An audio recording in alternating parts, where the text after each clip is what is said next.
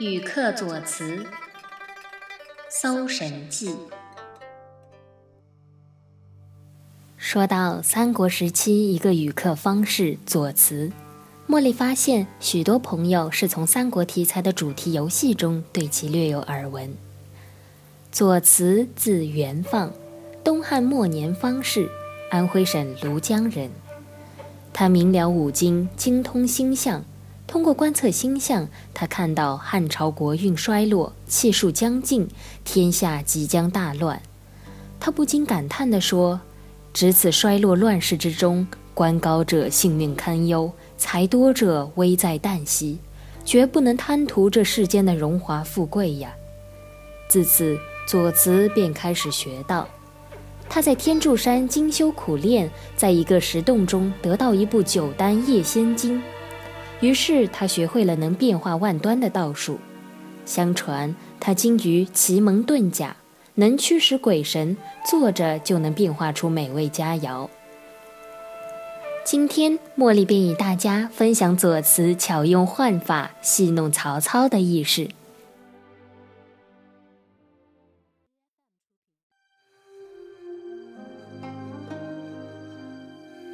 汉末黄巾大起义爆发。天下大乱，起义被镇压之后，群雄割据，闹得四分五裂。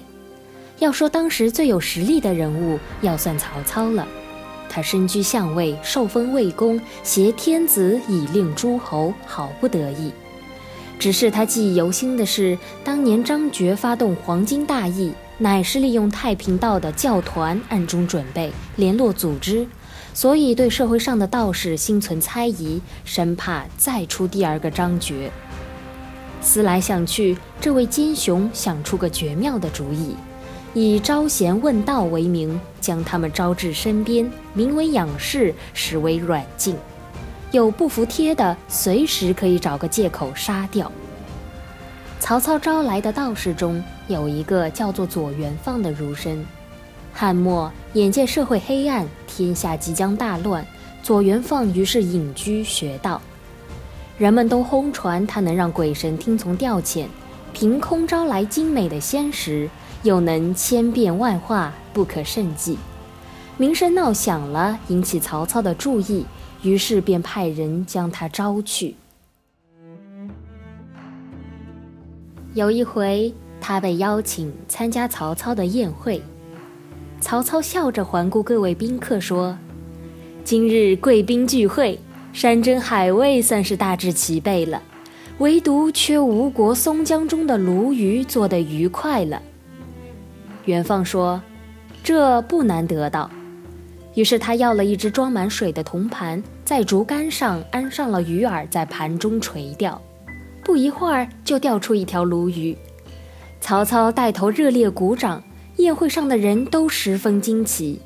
曹操说：“一条鱼，宴会上的宾客不够分呢，有两条才好。”元放于是又下饵钓鱼，不一会儿又钓出一条与之前一样的鱼，都有三尺多长，活蹦乱跳，十分新鲜。曹操亲自走上前去，把它做成鱼块，赐给宴席上的每个人吃。他说。现在已经搞到了鲈鱼，可是遗憾呐，没有蜀国的生姜做佐料。左慈说：“这也不难得到。”曹操怕他在近处买，就说：“我之前派人到蜀国买锦缎，您可以派人告诉他，让他多买两端织锦吧。”元芳离开坐席，不一会儿就拿来了生姜。他还对曹操说。我在卖织锦的店铺里见到了您派去的人，我已经让他多买两端了。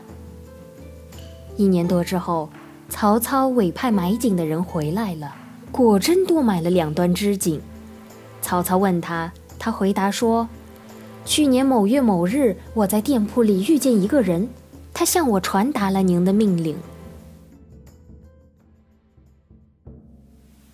后来，曹操外出到郊外游玩。随行陪同的士大夫有一百多人，元放也在随行人员中，却只带了一壶酒、一片干肉。他亲手倾倒酒瓶，向每个官员敬酒，又把肉干取出来，用刀把肉一块块削落给官员们。官员们没有不酒足肉饱的。曹操觉得此事十分蹊跷，派人追查其中的缘故。走访了城里几家卖酒的店铺后，发现他们的酒和干肉昨天全部丢失了。曹操非常愤怒，认为左元放惯会用些戏弄人的旁门左道，不除是个祸患，于是暗中起了杀心。左元放在曹操的府上，曹操刚想逮捕他，他却欠身进入墙壁里不见了。曹操下令悬赏搜捕他。有差役在集市上遇见他，正要捉拿他时，集市上的人都变成了元放的模样，不知道捉哪个好。后来有人在河南阳城山顶上看见元放，差役们拼命赶去，眼见元放走进一群羊中，便失了踪影。带兵的将官抓不到左慈了，便心生一计，命令部下对着羊群说。曹公不再杀你啦，原来也只是想试试您的道术而已。既然现在已经得到了验证，还请您不要担心。曹公啊，不过是想和您见上一面罢了。这时，忽然有一只老公羊弯下前腿，像人一样站着，说：“何必忙乱成这样？”那人马上喊道：“这只，这只羊就是左元放。”大家便争先恐后地跑过去捉它，可是这上百只羊忽然都变成了公羊，也都屈起了前腿，像人一样站着，说：“何必忙乱成这样？”于是人们就不知道该捉哪一只羊了。